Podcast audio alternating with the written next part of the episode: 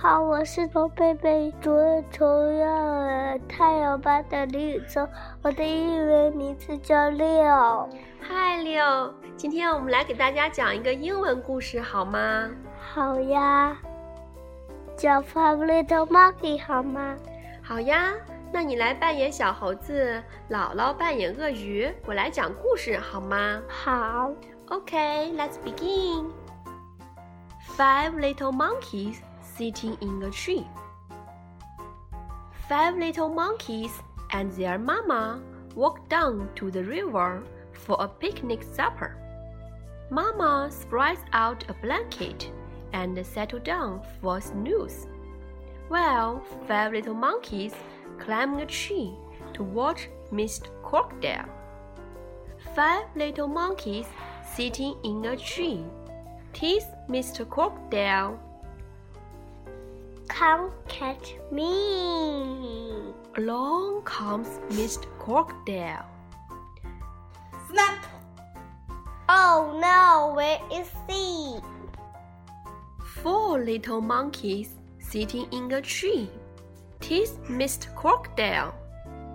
Come catch me. Along comes Mr. Crocodile. Snap. Oh no, where is he? Three little monkeys sitting in a tree tease Mr. Crocodile. Come catch me. Along comes Mr. Crocodile. Snap. Oh no, where is he? Two little monkeys sitting in a tree tease Mr. Crocodile. Come catch me.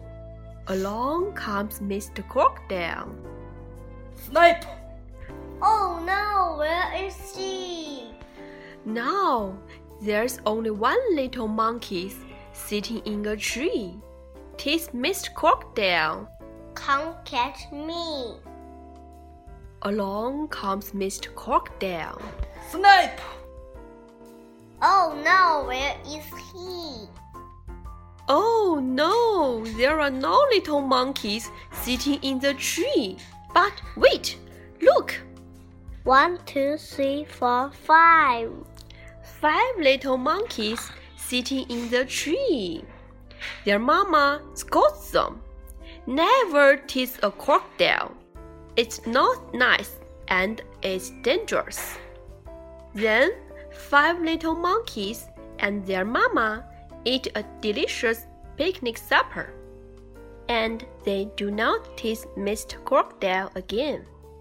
OK，六，我们的故事讲完啦。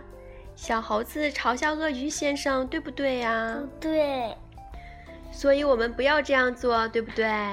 对对。Bye 好，我们来跟大家 say goodbye 吧。 bye, see you later, alligator.